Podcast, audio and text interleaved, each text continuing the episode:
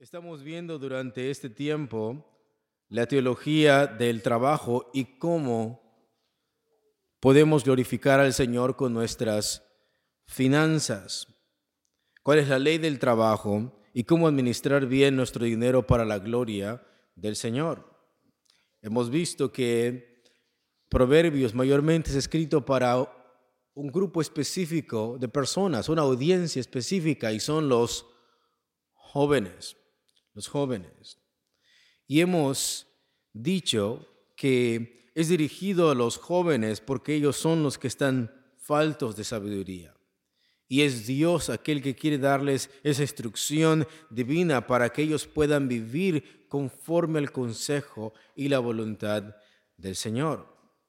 Hemos visto que la Biblia nos habla de cómo nosotros tenemos que administrar nuestro dinero. Y vamos a estar viendo la tercera parte de este estudio. Hemos visto que de la manera que Dios nos va a prosperar, de la manera que nosotros vamos a glorificar al Señor con nuestras finanzas, es de acuerdo a su voluntad, es de acuerdo a como Él dice, de acuerdo a su palabra. Es la única condición. La forma, si nosotros realmente queremos que Dios nos bendiga y que podamos nosotros glorificar al Señor y y ser buenos administradores de lo que el Señor nos da, la Biblia dice que tiene que ser conforme los términos de Dios, conforme a la palabra del Señor. Y el primer punto, el primer requisito es temer, temer a Dios. Hemos visto qué significa temer a Dios. Es buscar su consejo, es odiar lo que Él odia y apartarse del mal.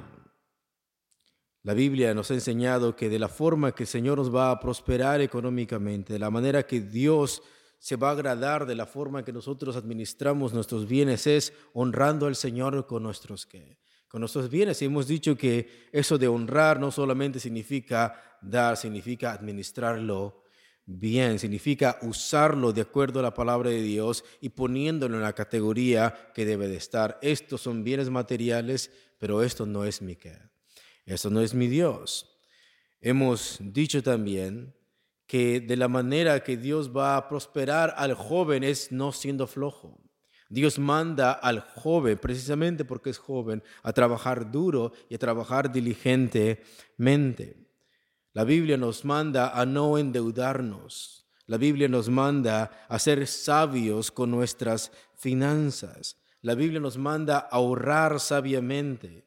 Y la Biblia nos manda a ser generosos con lo que el Señor nos da. Esa es la manera que el Señor nos dice que vamos a prosperar económicamente, bíblicamente. De esa manera nosotros es como vamos a administrar y ser fieles servidores de lo que el Señor nos ha encomendado.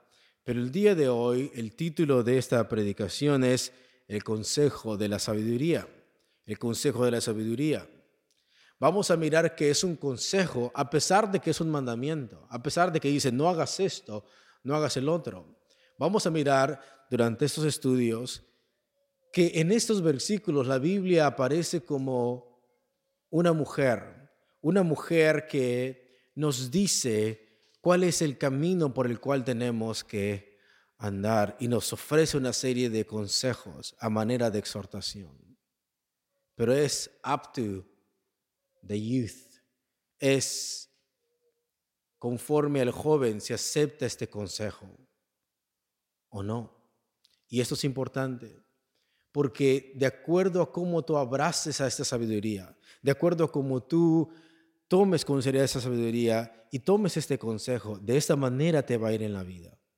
Pero si tú decides rechazar esta sabiduría divina y decides ignorar esto y irte conforme a los pensamientos de tu corazón y conforme a los pensamientos de tu alma, también eso va a traer ¿qué? consecuencias. Y por eso el título del día de hoy, el consejo de la sabiduría, take it or leave it, tómalo o déjalo. Pero una de estas dos cosas, de la forma en que tú tomes decisiones o conforme al consejo de Dios o conforme a tus propios pensamientos, esto va a tener graves y serias consecuencias a tu vida de este lado o del otro lado. Hemos visto cómo Dios desea prosperarnos y es primero que nosotros honremos a Él con nuestros bienes. Es temiéndole a Él, es no siendo flojos, es siendo sabios en cómo nosotros administramos el dinero, es ahorrándolo sabiamente y siendo generosos. Nosotros, la Biblia nos manda no solamente a ahorrar lo que es debido, sino a bendecir a las personas que no lo tienen. Y de esa manera Dios es como nos dice en la sabiduría de Proverbios que Él nos va a prosperar, es the right way, es temiéndole a Él, es ahorrando sabiamente, siendo sabio con nuestras finanzas, poniéndolo a Él en primer lugar y siendo generosos para con las personas que nos necesitan. El camino del Señor es conforme al temor del Señor, es conforme a la sabiduría de Dios. En Proverbios 8 y versículo 18 miramos el estudio pasado que dice, las riquezas y la honra están conmigo. Es la sabiduría siendo personificada. Es como si esta mujer estuviera hablando de ti y dijera, las riquezas y la honra están conmigo. Riquezas duraderas y de justicia. De manera que el problema de usted no es que no tenga dinero, sino que nos falta que nos falta sabiduría, nos falta el temor del Señor.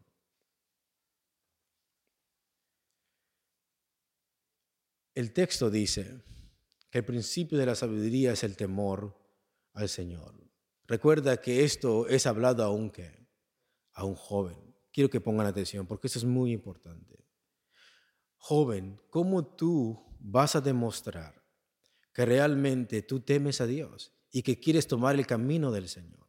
Recordemos la analogía que hemos dado. Dios nos ha dado una serie de cuerdas que no tenemos que torcer, que tenemos que caminar jalándolas de una manera derecha para no torcer ninguno de sus caminos. Imagina que cada cuerda es un mandamiento, que cada mandamiento es un consejo a la sabiduría.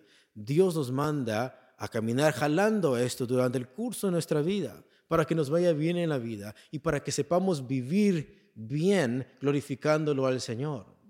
Pero en el momento que alguien peca, en el momento que alguien se desvía su corazón o desvía su mente, es como si agarrara esa cuerda y la que y la torciera. Y tomas una mala decisión y tuerces una cuerda. Y después tomas otra mala decisión y tuerces otra cuerda. Y tomas más malas decisiones y sigues torciendo las cuerdas. Y al principio miras que no hay consecuencias, pero vamos a mirar que después de tantas cuerdas que hemos torcido, durante dos o tres años, diez años después, vamos a mirar las consecuencias de nuestros qué, de nuestros actos. De manera que vivir en el temor del Señor trae consecuencias. Y es que la bendición de Jehová es la que, la que enriquece hay honra, hay justicia de este lado. Pero si el, el creyente o el joven insensato desprecia esta sabiduría y comienza a torcer un montón de cuerdas pensando que él es más sabio que Dios y comienza a torcer tantas cuerdas en su vida, tantos mandamientos, tantas prohibiciones, tarde o temprano, todas estas cuerdas van a estar tan atadas y tan desorganizadas que eso va a traer consecuencias a su vida. Entonces, ¿cómo el joven que dice que teme a Dios, cómo el joven que dice que teme a Dios va a demostrar que realmente anda en el temor del Señor? Algo interesante de Proverbios es que le enseña al joven tres cosas. Y si algo te va a llevar a la mente, que sean esas tres cosas. Primero es el temor al Señor para que tú puedas discernir entre el bien y el mal. Escúchalo. Solamente piensa este principio tan simple. What is good and what is wrong? ¿Qué es lo que es bueno y qué es lo que es malo? Si tú le preguntas a tus amigos, ellos tienen una definición de lo que es bueno y lo que es que es malo. Para muchos jóvenes es bueno pasarse jugando video games todo el día. Pero realmente eso es bueno. Para un joven, lo que es bueno posiblemente es no trabajar arduamente. Para él puede ser bueno porque trae una reward momentary, a momentary reward. No te sientes cansado. Pero pregúntate, ¿quién es aquella persona que define lo que es bueno y lo que es malo? Y la Biblia dice que la única persona que es el legislador de lo que es bueno y lo que es malo es quién? Es Dios. Dios nos creó a su imagen y a su semejanza y nos dejó una ley escrita en nuestro corazón. Por eso cuando pecamos hacemos algo indebido, nuestra conciencia nos qué? Nos acusa. Y a pesar de que nosotros digamos, no es cierto, no es cierto, nuestra conciencia nos dice, eres culpable, eres culpable. De manera que uno de los primeros consejos, es más, todo el libro de Proverbios tiene, se centra en esto. Así comienza Proverbios 1.7 y así termina Proverbios 31. El principio de la sabiduría es que el temor del Señor. Y al final, Proverbios 31 comienza ilustrándolo, termina ilustrando con una mujer, la mujer que teme a Jehová. Esa será que alabada. De manera que the main theme of the book, el tema principal del libro es el temor al Señor. De manera que lo primero que Dios quiere enseñar al joven es a discernir entre el bien y el mal. Y la única persona que te va a decir qué es lo que es bueno y qué es lo que es malo objetivamente es quién? Es Dios. Esto es malo. No lo hagas. Apártate de esto. De esa manera el joven comienza a discernir. Oh, yo pensaba que mi corazón decía que esto es bueno, pero Dios dice que es que. Dios dice que es malo. O yo pensaba que esto era bueno para mí, Descansar es bueno para mí. No estudiar para mí es bueno para mí. Pero resulta que la sabiduría de Dios dice que esto es insensatez. Esto es incorrecto. Entonces lo primero que Dios le enseña al joven, o tres principios que Dios le enseña al joven en Proverbios, es el temor al Señor, para discernir entre lo bueno y lo malo. Y segundo, el trabajar arduamente. La razón por la cual tú eres joven y tienes fuerza no es para echarlas a perder en cosas tontas. Es el tiempo de trabajar arduamente, como aquella hormiga, dice el texto, que comienza a recoger y a colectar para que no le falte durante el invierno. Entonces, ese es el tiempo que tienes energías para trabajar duro, para poder trabajar y glorificar al Señor con tus manos y poder tener wealth, tener buena finanza que puedas tú ahorrar y puedas bendecir y puedas tener lo que es justo. Y tercero, y tercero, Dios manda al joven a temerlo a él, a trabajar arduamente, y el tercero es adquirir sabiduría. ¿Cuándo es el tiempo que el joven tiene que comerse libros? ¿Cuándo es el tiempo que el joven tiene que estudiar arduamente? ¿Cuándo? ¿Cuántas veces, innumerables veces, Proverbios dice, si tú amaras a la sabiduría, si tú le dijeras a la sabiduría, tú eres mi hermana, y átalas a tu cuello, ¿no? Ponlas como eh, señales en, tu, en tus manos y en tu rostro. O sea, si algo el joven tiene que hacer en toda su juventud es comer libro after libro, libro y libros, que esa persona pueda llenarse de? De sabiduría para que cuando Él esté grande, Él sepa cómo vivir. Él sea un hombre culto, sea un hombre que tenga sabiduría.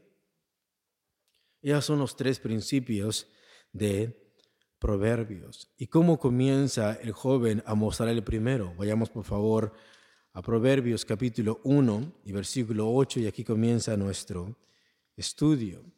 Y estoy contento de comenzar con este versículo porque vamos a clarificar algunos mitos que los padres muchas veces tienen acerca de este versículo. Vamos a verlo dentro de su contexto. ¿Lo tenemos, hermanos? Nótate que el capítulo 1 nos ha dicho cuál es el propósito del libro, los proverbios de Salomón, hijo de David, rey de Israel, para entender sabiduría y doctrina para conocer razones prudentes, para recibir el consejo de prudencia, justicia, juicio y equidad, para dar sagacidad a los simples, para hacerlos listos, quiere decir. A la gente tonta Dios quiere hacerla ¿qué? lista. Y a los jóvenes inteligencia, que pueden discernir entre una cosa y otra. y cordura, que puedan controlar sus emociones y dominar sus pasiones. Oirá el sabio y aumentará el saber. Y el entendido adquirirá consejo para entender proverbio y declaración, palabras de sabios y sus dichos profundos. Versículo 7 todos juntos. El principio de la sabiduría es el temor de Jehová. Los insensatos desprecian la sabiduría y la enseñanza. Ahí tenemos cómo comienza el libro. Ese es el propósito de Proverbios. Darnos sabiduría divina para poder glorificar al Señor en todas las áreas de nuestra vida. Y Proverbios le da al joven tres cosas importantes. Témeme, trabaja duro y adquiere qué? Sabiduría. Tres cosas, tres cosas. Pero ¿qué es lo que dice? Los insensatos, los tontos, los rebeldes, desprecian que esa sabiduría. Entonces el momento que no lees y you watch a bunch of YouTube videos the whole day, en el momento que tú solamente te pasas viendo cosas en internet, gastando tu tiempo, wasting your time, doing nothing, el momento que te pasas solamente en redes sociales, te pasas haciendo nada, en ese momento la Biblia te manda y te dice que eres un qué. Eres un tonto, eres un insensato. Y los insensatos desprecian la sabiduría. Entonces Dios aquí ya nos ha dado los dos caminos. O eres un insensato, rebelde y tonto, o eres un sabio que adquiere más que sabiduría. Y el principio de esa sabiduría es temerle a quién. Es hacerle caso a Dios. En este mundo, como jóvenes, hay muchas voces que están a nuestro alrededor, voces de nuestros amigos, voces de internet, voces de las personas que están alrededor, voces de nuestros amigos, de nuestros vecinos, y en base a lo que escuchamos tomamos qué? Decisiones. Y el texto dice, the beginning of wisdom. El principio de cómo saber vivir tu vida comienza teniendo temor a alguien. Y ese alguien es quién? Es Dios. Forget about your emotions. Forget about your own thoughts. Olvídate acerca de tus emociones, de tus propios pensamientos, de lo que tú piensas que eso es bueno. Apártate de eso y sométete a la voluntad y al consejo de quién? Del Señor. Pero el momento que el joven dice, desprecio esto, en ese momento la Biblia le llama un qué? Insensato. Algo que también hemos aprendido de Proverbios es que Proverbios pone al joven como alguien falto de sabiduría, como alguien insensato, que se deja guiar por sus, por sus emociones. Entonces ahí donde le falta sabiduría, ahí donde el muchacho, muchacha se deja llevar por all kinds of emotions. E, el, el muchacho que trata de vivir la vida ahora sí como se le pega su gana. Es ahí donde Dios dice principio de la sabiduría, la forma que vas a vivir bíblicamente es temiéndome a mí. Voy a darle solamente un ejemplo. Apenas eh, circula, circulaba una noticia en Stockton acerca de jóvenes que entraron a un tipo estadio y se metieron con dos carros deportivos. Son jóvenes, 17, 18 años, y pensaron en manejar los dos autos, un lado una persona y otro lado la otra persona, y le dieron toda la velocidad a los carros para chocar así. Ellos pensaron que, porque eran carros deportivos, el cinturón de seguridad los iba a salvar y no les iba a pasar nada. Posiblemente el automóvil se iba a destruir, pero ellos iban a estar a salvo. Ellos querían experimentar esta euforia. Ellos querían experimentar qué es lo que se siente, esas emociones que fuertes. Con todo el sentido común, ¿eso es tonto o eso es sabio? Eso es tonto, es tonto. Tonto es pensar qué es lo que va a pasar si yo pongo un auto de este lado y otro lado y otro auto del otro lado y le voy a dar toda la velocidad hasta que choque y yo adentro, ¿eso es tonto o eso es sabio? Eso es tonto, ¿no? ¿Y qué es lo que pasa? Al momento de hacerlo, los jóvenes salen disparados y mueren. Tenemos a toda la familia llorando de una sola acción tonta, donde los jóvenes piensan que pueden torcer estas cuerdas y no sufrir las consecuencias. 17 años, ahora están muertos. ¿Y qué es lo que dice el texto? Los insensatos desprecian, desprecian la sabiduría. ¿Estamos listos, hermanos? Amén. ¿Cómo vamos a comenzar?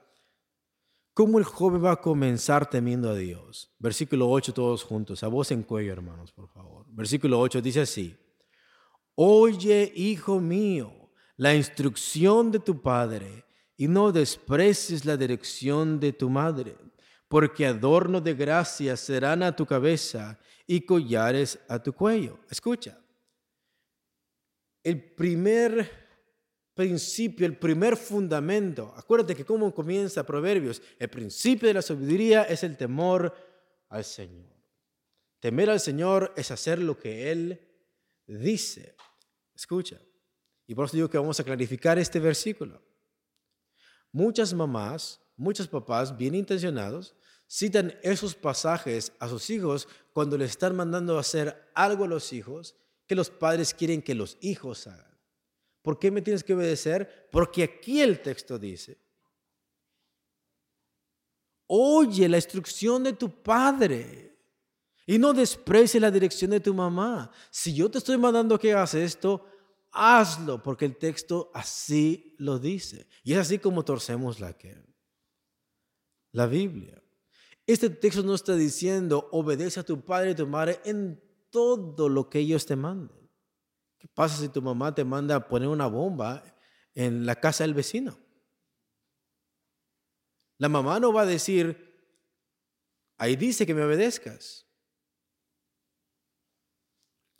O viene alguien y de pronto le dice la madre al hijo, pues dile que no estoy, pero está. Entonces, ¿qué es lo que quiere decir esta frase? ¿Qué es lo que quiere decir este versículo? Primero, ¿quién es la primera autoridad que Dios puso sobre la vida de los hijos? Los padres. Los padres. O sea, de la manera que tú vas a reflejar, mostrar que realmente temes a Dios, es obedeciendo a la primera que, a la primera autoridad. Es el mandamiento. Éxodo 22, como dice, honra a tu padre y a tu y a tu madre. La primera autoridad que Dios te puso sobre tu vida es tu papá y tu mamá. Lo tenemos el gobierno, ¿no? Si tú te portas mal allá afuera, ¿qué es lo que pasa? Te meten en la cárcel. ¿no? Es, la, es otra autoridad.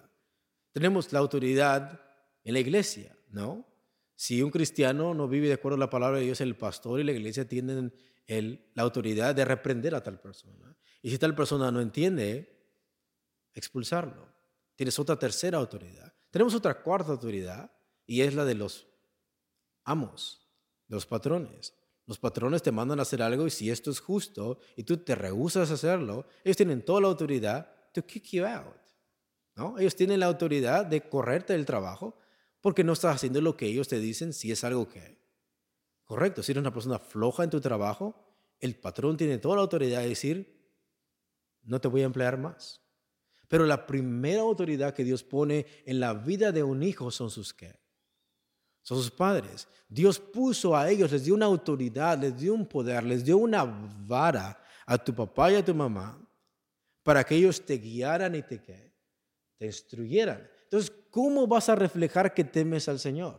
Y es obedeciendo a esa primera autoridad. No puedes decir, yo temo a Dios, pero vivo en rebeldía contra mis padres. Yo vivo no sujetándome a mis padres, no vivo obedeciéndolos en aquello que es justo. El hijo tiene deberes en la casa que tiene que corresponder a sus padres. Los padres son aquellos que tienen la autoridad sobre sus hijos. Los padres son aquellos que están encargados de la vida espiritual, física, de la alimentación del hijo cuando es joven y el joven tiene una responsabilidad también para con sus padres y es someterse, es honrar a sus padres. Y recuerda que Proverbios escribió para un joven.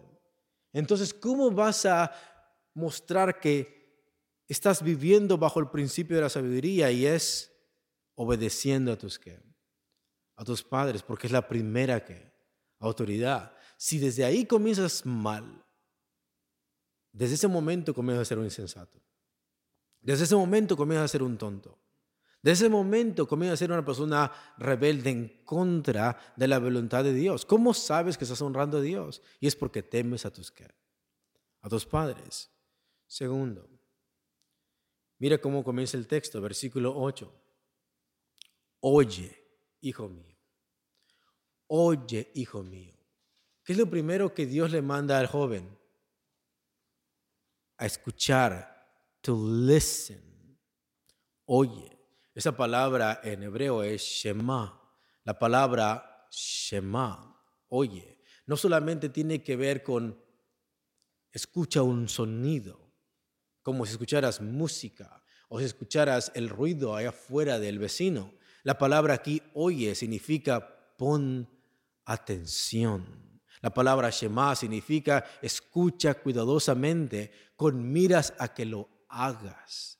O sea, los padres te van a dar una cierta instrucción, los padres te van a dar una cierta doctrina y la obligación del joven no es retar para atrás, no es oponerse a eso, no es pensar que es más sabio que sus padres. Lo primero que tiene que hacer el joven antes de abrir su boca es que, oye, escucha, pon atención antes de querer regresar para atrás y contradecir a tus padres, si tú vas a mostrar que temes a Dios, lo primero que va a tener la disposición de tu corazón es poner atención, escuchar cuidadosamente lo que tu padre y tu madre están diciendo. ¿Por qué? Porque ellos tienen una autoridad que tú no tienes. Ellos tienen una posición que tú no tienes. Dios los puso sobre tu vida y por tanto la voz de tu padre y la voz de tu madre tienen autoridad de parte de quién?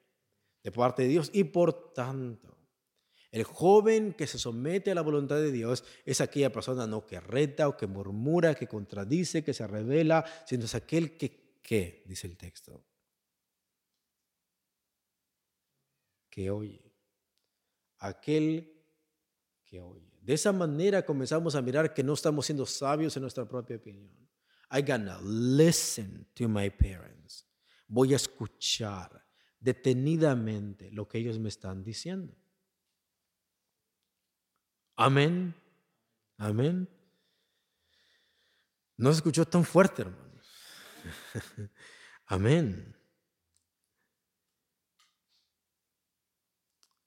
Algo interesante de ese texto también, por favor, sigamos leyendo. Dice, oye, hijo mío, la instrucción de tu padre y no desprecie la dirección de tu madre. A ver, ¿el papá tiene autoridad sobre la vida del hijo? ¿Y la madre? Por eso es honra a tu padre y a tu, a tu madre ellos tienen la misma autoridad sobre tu, sobre tu vida. No es que vas a obedecer más a tu papá y menos a tu mamá. No es que vas a obedecer más a tu mamá y menos a tu papá, sino que oye la instrucción de tu padre y no desprecies la dirección de tu madre. Los dos tienen igual de autoridad sobre tu, tu vida. Tercero, y aquí vamos a desmentir algunos mitos. Muchas veces los padres utilizan esos versículos para manipular a sus hijos. Yo quiero que hagas algo y voy a usar la Biblia para que tú hagas lo que yo quiero. Y de la manera que lo voy a hacer es citándote esos pasajes. Oye, escúchame, haz lo que yo quiero. Eso no es lo que el texto está diciendo.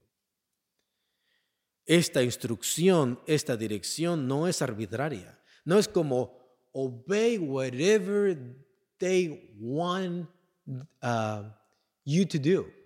No es obedécelos en todo lo que ellos quieran y les plazcan mandarte. No es eso lo que el texto está diciendo. ¿Por qué está diciendo, oye, hijo mío, la instrucción de tu padre? Recordemos que qué libro estamos leyendo. Proverbios. Pongamos atención. Estamos hablando de padres mundanos o padres judíos que temen a Jehová. Son, son personas judías. ¿Y cómo comienza Deuteronomio 6.4? Oye también, oh Israel, Jehová nuestro Dios, Jehová uno es, y amarás al Señor con todo tu corazón, de toda tu alma y con todas tus que. ¿Y a quién se lo está diciendo eso? Oye Israel.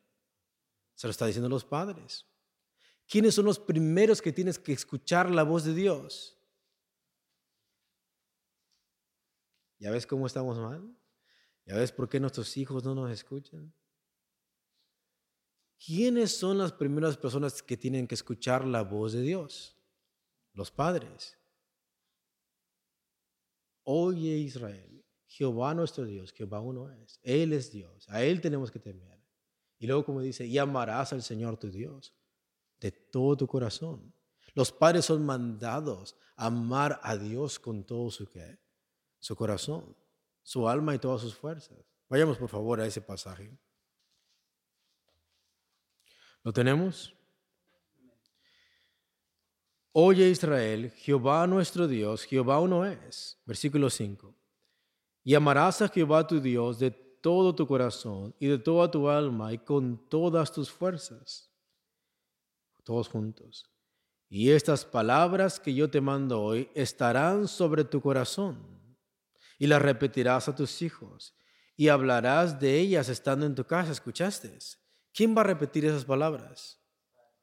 Entonces lo que está haciendo el Padre, quiero que vea la foto de Proverbios. La foto de Proverbios es así. El primero que escucha, el primero que pone atención, la primera persona que obedece y teme a Dios son quienes?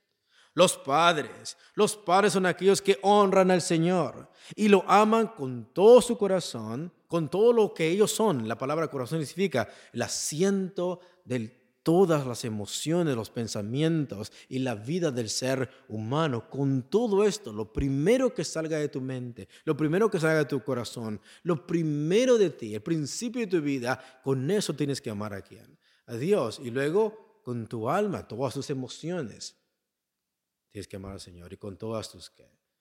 Todo lo que hagas tiene que glorificar a quién? Al Señor. Y después dice, y estas palabras, esto que está escrito en Deuteronomio, todo esto tiene que estar no solamente en tu cabeza, no tiene que estar en papel, no solamente tiene que estar en tus labios, tiene que estar sobre tu qué. Eso nos dice la importancia que los padres tienen que tener la palabra.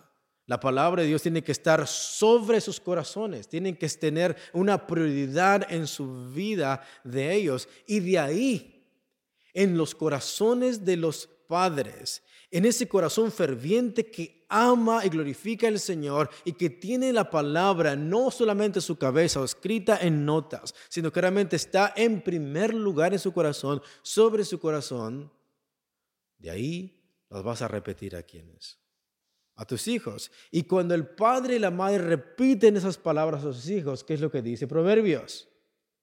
Oye, hijo mío, la instrucción de tu qué. Porque es la palabra, es la instrucción, es la verdad, es la doctrina, es la fe de la palabra de quién. No es escucha la voz de tu padre, cualquier cosa. Si tu padre es borracho y te dice, tráeme dos o tres cervezas, llévaselas. That is not the point at all. No está diciendo eso. Si la madre es chismosa y obliga al hijo a mentir y a engañar, tú no tienes que, por qué obedecer a tu papá en ninguna de esas cosas. Porque eso no es bíblico. Aquí el contexto es que el primero que guarda esas palabras sobre su corazón son los padres. Las primeras personas que aman a Dios son los padres y de ahí, de un corazón fervoroso que teme y ama a Dios, De ahí ahora sí, el padre con el ejemplo, con su vida, en su diario vivir y con sus palabras, repite y transmite otra vez esa enseñanza a quien? A su hijo. Y es la instrucción del Señor.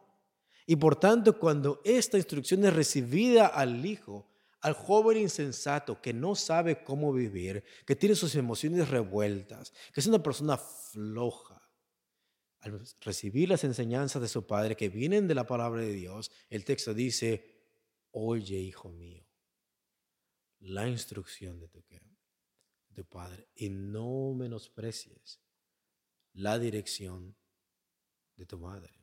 Porque ellos te están diciendo con el ejemplo, con la vida, con doctrina, con el estilo de vida que están viviendo, están viviendo cómo se teme a quién, cómo se teme a Dios.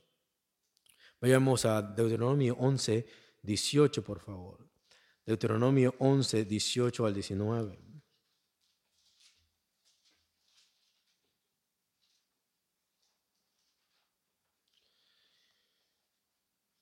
¿Lo tenemos?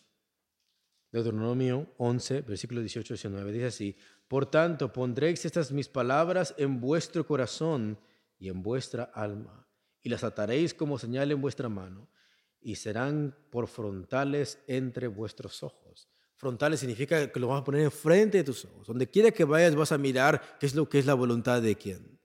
De Dios. Y las enseñaréis a vuestros hijos, hablando de ellas cuando te sientes en tu casa, cuando andes por el camino, cuando te acuestes y cuando te levantes. Y las escribirás en los postes de tu casa y en tus puertas, etcétera. Deuteronomio 32 y versículo 46. Escuchen, eso es importante. Si ustedes tienen una reina valera, en Deuteronomio 32, el versículo 1 dice, escucha cielos y hablaré, y oiga la tierra los dichos de mi boca. ¿Y sabes lo que comienza a hacer Moisés? Comienza a cantar, comienza a enseñarles un canto, escúchalo con atención. Moisés está inventando un canto como una madre le enseña a su hijo con música el ABC y el 1, 2, 3.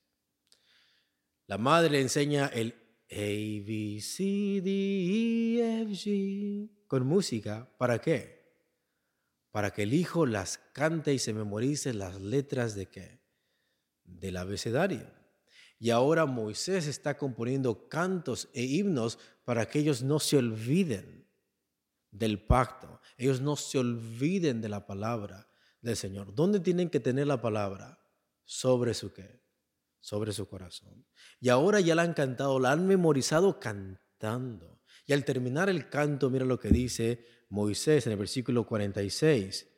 Y acabó Moisés de recitar todas estas palabras a todo Israel y les dijo, todos juntos, aplicad vuestro corazón a todas las palabras que yo os testifico hoy para que las mandéis a vuestros hijos, a fin de que cuiden de cumplir todas las palabras de esta ley.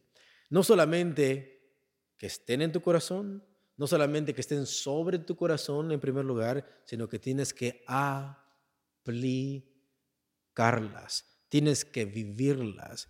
Y cuando las vives, dice, y les dijo, aplicar vuestro corazón a todas las palabras que yo certifico hoy para que las mandéis. Luego las mandas a tus hijos desde un ejemplo. Las mandas a tus hijos desde una vida práctica. Si se dice el Padre que teme a Dios y que Dios es, Dios es el primer lugar en su vida, ¿cómo tiene que demostrar el Padre? Poniendo a Dios en qué? en primer lugar en todas las áreas de su vida. Los días de estudio, los días de oración, los días al momento de hacer decisiones, solamente es Dios en primer lugar. Y el Hijo está viendo cómo el Padre está poniendo en primer lugar a Dios en todo, en la parte litúrgica cuando va a la iglesia, en su trabajo, en su casa, en su parte laboral, en su vida social. Ve cómo el Padre y la Madre ponen a Dios en primer lugar en todas las áreas de su vida. Y cuando el Padre manda al Hijo a hacer algo, el Hijo no solamente está oyendo un mandamiento, está mirando un qué. un ejemplo. Está mirando cómo es que se glorifica y se pone en primer lugar al Señor. Y de esa manera, cuando el Padre dice, esto no lo hagas porque es malo, porque es pecado y no le agrada al Señor, el Hijo no objeta. Porque no solamente el Padre lo dice, el Padre lo que lo vive. Lo vive.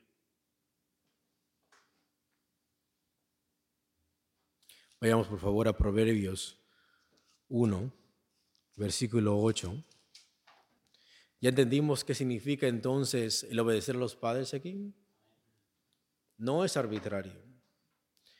Oye, hijo mío, la instrucción de tu padre y no menosprecies la dirección de tu madre, porque adorno de gracia serán a tu cabeza. O sea, si tú pones en práctica la palabra del Señor y obedeces la voz de tu padre que te ha instruido la palabra del Señor, eso va a ser como una corona. Eso va a ser como un arreglo sobre tu cabeza, lleno de favores, significa gracia. Va a tener, a tener muchos beneficios y se va a mirar en tu vida, dice. Porque adorno de gracia serán a tu cabeza y collares a tu cuello. Escuchen, supongamos que el día de hoy alguien aquí tuviera una corona. ¿Sería visible eso? Y tuviera un montón de cadenas de oro y perlas preciosas. ¿Sería visible? Lo primero que miraría sería eso. Y ahora Salomón está metaforizando esto. Si tú obedeces a tus padres en aquello que te han instruido la palabra del Señor, tu vida va a ser una vida honrosa, tu vida va a estar llena de favores, tu vida va a estar llena de honra. Lo que van a mirar los demás, los jóvenes, la sociedad va a mirar a un hombre virtuoso, a un hombre sabio, a un hombre inteligente, a un hombre culto, a un hombre moral, a un hombre que teme a quién que teme Dios va a ser adorno a tu cabeza, vas a tener honra. Es lo que quiere decir el texto. Porque adorno de gracia serán a tu cabeza y collares a tu cuello. Y es así como comienza el principio de la sabiduría. Pero ¿qué pasa si el joven dice, me vale? Voy a despreciar que esa sabiduría voy a ignorar todo esto. I'm gonna do it my way. Lo voy a hacer conforme a lo que yo quiero. Lo voy a hacer conforme a, mis decisiones. ¿Quién es Dios para mandar en mi vida? ¿No? Si el joven comienza a rebelarse, ¿qué es lo que dice el texto? Ahora estamos del otro lado del grupo de personas. ¿Y qué es lo que dice? Los tontos, los insensatos, ¿qué es lo que hacen? Desprecian la sabiduría. Y al despreciarla, también tiene que consecuencias.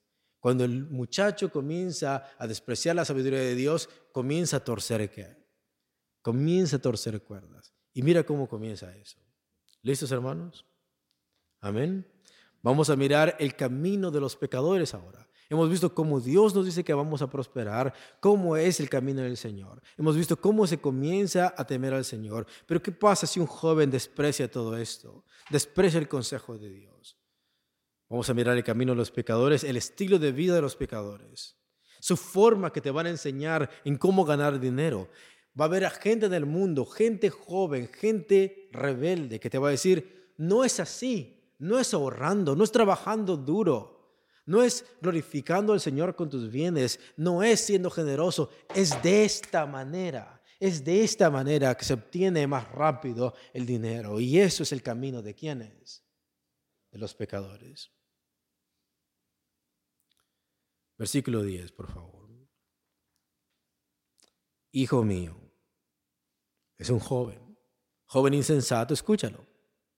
Tienes pues aquí un, tienes oídos inmaduros, tienes oídos que no saben a qué escuchar. Y esa persona ha despreciado esta sabiduría de Dios. Y ahora está a merced del consejo de quienes, de sus amigos, compañeros, de las personas que le rodean. Ahora tiene abiertos sus ojos a otras personas que no es Dios. Y dice, hijo mío, esto hijo mío es una persona insensata, una persona que le falta sabiduría. Hijo mío, si los pecadores, la palabra pecadores significa pervertidos, ¿entendiste? El principio de la sabiduría es que el temor de Dios. ¿Cuál es el propósito de Proverbios? Mostrar cosas rectas, justas, honrosas, que vayas en una straight line. Pero los pecadores son qué? Perversos. Son personas que van a venir a tu vida to pervert your what? Your life. Van a venir a que si tú caminas derecho, van a venir a torcer tu vida porque son pecadores. Son personas perversas que tuercen lo que es que lo que es recto. Y dice,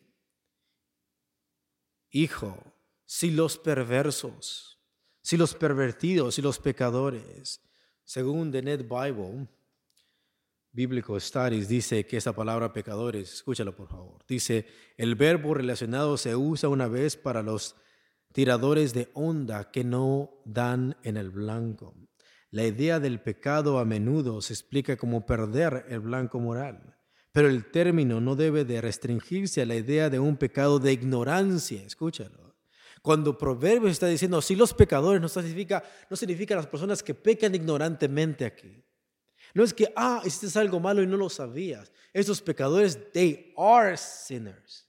Ellos son perversos, ellos saben lo que están haciendo, saben que lo que están haciendo es que es malo. O sea, no están errando al blanco porque no saben, están errando al blanco a propósito. Por eso son pecadores. Vamos atención.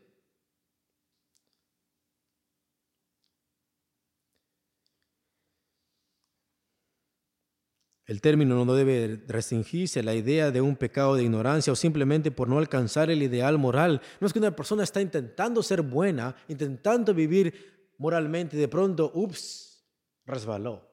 No se está refiriendo a ese tipo de pecado. Se está refiriendo a una persona con alevosía y qué? Ventaja. Una persona que en su mente y su corazón dice, voy a pervertir el camino de quién?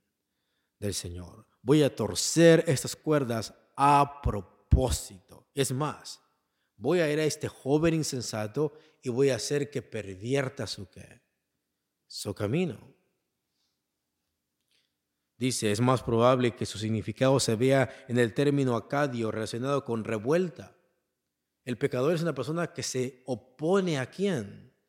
Se opone a Dios, se revela contra Dios. En pocas palabras, Salomón está diciendo, si viene alguien que se ha rebelado contra Dios y dice, de la manera que vas a ganar dinero, de la manera que vas a prosperar, vas a tener éxito, no es así como Dios dice. Es de esta manera.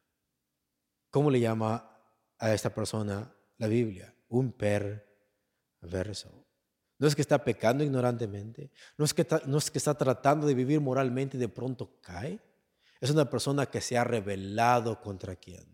Contra Dios. Y ese grupo de personas va a venir ante el joven que es que insensato, le falta sabiduría, no ha controlado sus emociones, no sabe cómo vivir la vida, es una persona que no le gusta trabajar y va a decir a sus pecadores, de esta manera es más fácil, de esta manera es, ¿no? Versículo 10. Hijo mío, si los pecadores, y luego como dice, te quisieren engañar. La palabra sí te significa si intentan. ¿Qué es lo que van a hacer? Van a intentar. Ese joven apenas comienza su vida, 13, 14 años, 15 años, no sabe cómo vivir su vida, todavía no sabe discernir entre el bien y el mal, no sabe cómo vivir la vida glorificando al Señor, ignora muchas cosas, siente muchas cosas. De pronto vienen quienes? Vienen pecadores, personas que saben que lo que están haciendo está mal y van a venir a ti porque eres insensato, eres tonto. Y van a venir a ti y dice, si ellos intentan que engañarte, intentan engañarte. La palabra es persuadirte, si buscan persuadirte, si buscan seducirte, una persona a pecar, te están seduciendo para que hagas el mal. Dios dice de esta manera, ¿sabes cómo? Y es trabajando qué? trabajando duro, ahorrando sabiamente, ¿no? Siendo generoso, honrando al Señor con tus bienes, obedeciendo a tus padres. Esa es la manera que es the right way, es la forma en que Dios dice que así es. Pero si viene un grupo de personas afuera y comienzan a persuadirte para que peques, está diciendo. Hijo mío, si los pecadores pervertidos te quisieran engañar, ser seducido, persuadirte a cometer algo incorrecto, al falto de sabiduría del joven, y esto nos enseña mucho. Nos dice que te están engañando. Escucha, ¿quién es la única persona que te va a decir que es verdad? ¿Quién es la única persona que te va a decir esto es malo y esto es bueno? Objetivamente, ¿quién va a ser? Es Dios. Si viene un pecador y dice, te quiere engañar, si te dice, no es así, es de esta manera. Dios está diciendo, es un engaño, es una mentira. Por eso te está seduciendo. Te quisiera engañar, dice el texto, no consientas, no accedas, no aceptes. La tentación estará allí de los que no temen a Dios. O sea, en tu vida vas a toparte con personas así. Te van a invitar a hacer cosas mal. La tentación va a estar ahí. Pero es decisión del joven no acceder. Es decisión del joven no acceder ni querer ese camino. Tienes dos caminos, el de Dios y el de los que, los pecadores. Es decisión del joven no acceder ni querer seguir ese camino, no acceder a esa forma de pensar. Ellos vienen con otro pensamiento torcido. Así es como se vive, así es como lo debes de hacer. Olvídate de esto. Y el texto dice, no consientas esto. No optes por esa forma de pensar. No optes por ese estilo de qué? De vida. ¿Lo estamos entendiendo, hermanos? ¿Sí? Versículo 11. Y aquí ya terminamos. Si dijeren, ven con nosotros, o sea, participa Participa en esto. Si dijeren, ven con nosotros, pongamos acechanzas, vamos a armar un plan, ¿no? Pongamos acechanza para derramar sangre. Nótate, eso es interesante porque dice si los pecadores vienen a engañarte, ¿no? Pero Proverbios te está diciendo cuál es su ultimate goal. Lo que está diciendo Proverbios es qué es lo que realmente te están diciendo. Es un engaño lo que te están diciendo, pero al final Proverbios está diciendo qué es lo que realmente te quieren decir. Lo que realmente te quieren decir es vamos y vamos a matar a personas. O sea, es al final así como termina que la vida. Resulta que un joven con otro joven se pusieron de acuerdo a tomar un arma de mentiras, ¿no? Y asaltar un lugar, pensando que van a ganar dinero fácil y terminan matando a una persona. Y eso es lo que Proverbio está diciendo. Te está diciendo qué es exactamente lo que te está diciendo con esos engaños. Al final de cuentas, eso es lo que van a hacer. Una cosa lleva a la otra, al final terminas convirtiéndote en un asesino. Un asesino. Ven con nosotros, armemos un plan para derramar sangre. Esto es en realidad lo que quieren hacer y en lo que terminan las cosas. Escucha, eras un joven de 15, 16 años, 18 años. Te metiste con ese grupo de pandillas y personas y al final terminaste siendo un asesino. Y ahora vas a vivir tu vida en la cárcel por el resto de tu vida.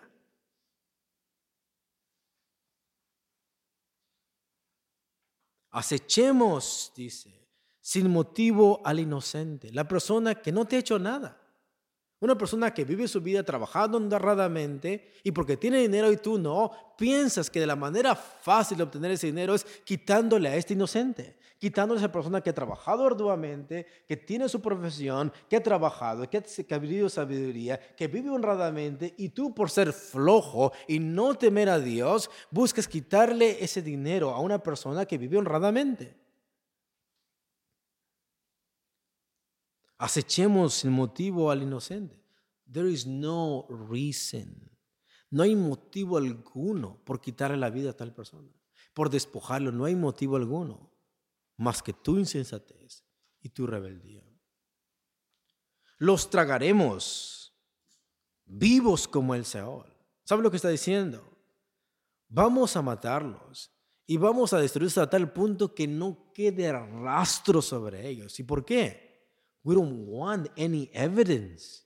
No queremos ninguna evidencia porque queremos ocultar nuestro qué, nuestro pecado. Fuimos a asaltar a tal señora que andaba ahorrando su, no sé, su cheque, ¿no? Y vamos a quitárselo y vamos a borrar todas las huellas, vamos a borrar cualquier cosa, vamos a tragarlos vivos al Seol, nos vamos a quedar con todas sus ganancias y vamos a borrar cualquier rastro que lo hicimos nosotros.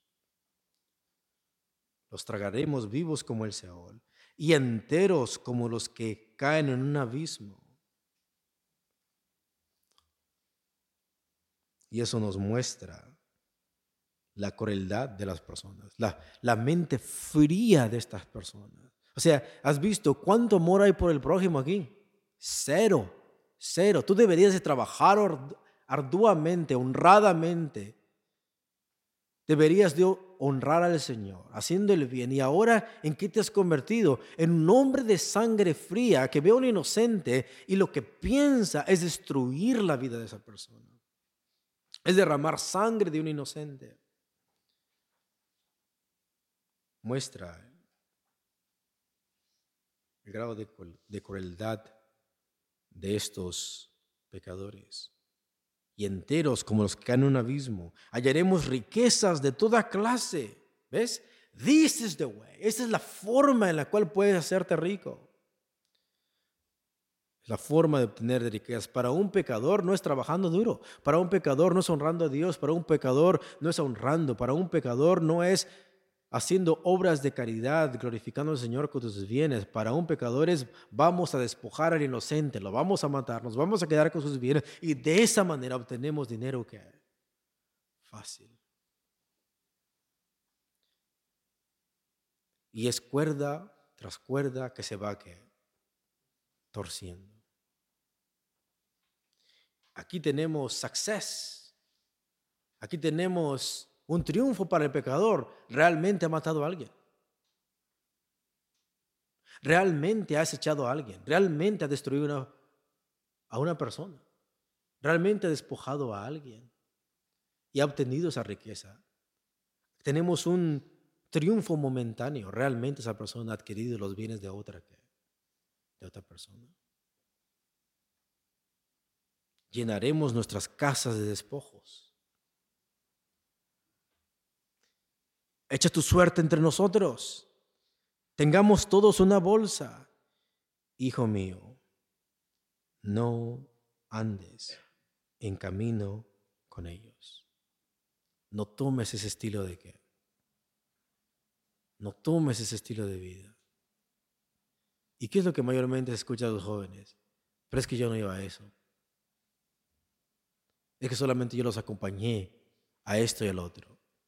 Pero al momento de subirte a ese auto, al momento de andar con ese grupo de personas, vas a caminar en el estilo de vida que ellos que caminan. Basta ver un muchacho de 15 y 16 años que respetaba a sus padres y comienza a juntarse con ese grupo de personas y al final no termina.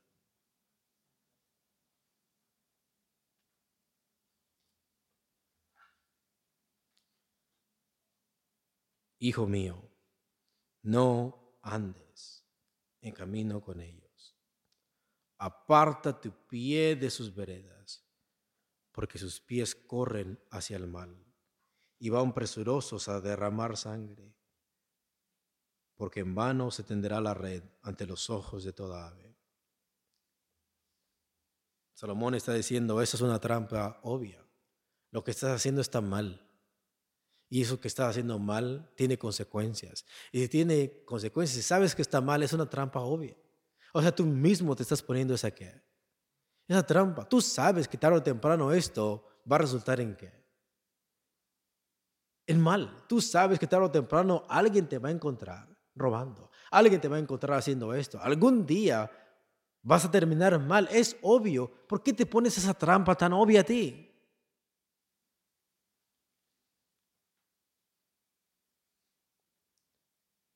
Pero ellos a su propia sangre ponen acechanzas y sus almas tienden lazo. Tales son las sendas de todo el que es dado a la codicia, la cual quita la vida de sus poseedores. Así es el destino de todos los que obtienen ganancias injustamente. Ganar riquezas a través de actividades criminales, crueles. Buscar ganancias de manera injusta, con propósitos egoístas, o ganar por medio de violencia y codicia. ¿Y qué es lo que dice este texto? Tienes dos caminos. El último es ser seducido por insensatez y pecadores. ¿Y qué termina? Termina en desgracia, termina en muerte, termina en condenación, termina en juicio. Hay una recompensa momentánea. Tienes riquezas por un momento, pero malas vidas. Pero ¿cómo termina ese estilo de vida? ¿Cómo termina eso? Termina en desgracia. Termina en muerte. Pero tienes el otro camino. Aprender de la sabiduría. Vivir feliz y vivir bajo la bendición de quién? Señor. Aquí tienes el consejo de la sabiduría o el camino del Señor o el camino de qué. Uno termina en desgracia y otro termina en qué? En bendición. Dios les bendiga, hermanos, y le dejo lugar a nuestro pastor.